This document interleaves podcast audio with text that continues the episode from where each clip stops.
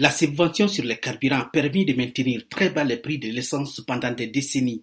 Depuis l'annonce de la suppression de la subvention, les prix ont presque triplé, provoquant la colère des travailleurs et la flambée des coûts de transport.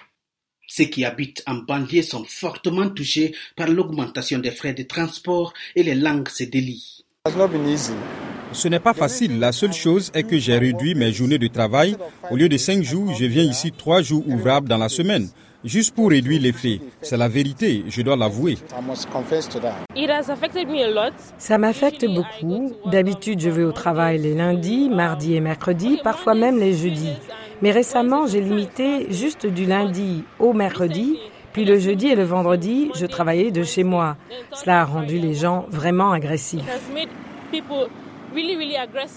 Les travailleurs des petites entreprises sont touchés ainsi que des millions de ménages qui dépendent de générateurs à essence pour avoir l'électricité. Akachuku John travaille pour une entreprise de construction à Abuja.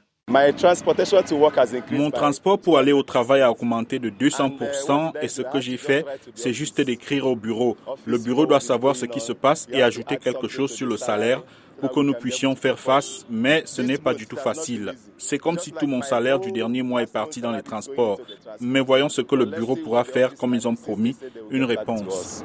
Avec cette hausse du prix de l'essence, les stations-service sont presque désertes dans la capitale fédérale. Le carburant est disponible, mais les automobilistes achètent beaucoup moins d'essence comme à la station-service Fers Amina de Guarimpa. Sadiq Ibrahim contrôle les activités dans cette station. Cet endroit était très fréquenté. Il y avait de l'embouteillage ici pour les gens qui venaient acheter du carburant. Parfois, les voitures n'avaient même pas d'espace pour se garer à cause d'une longue file d'attente. Maintenant, vous pouvez voir, il n'y a personne. Vous pouvez venir, vous garer et acheter du carburant et vous repartez. ce n'est pas censé être comme ça.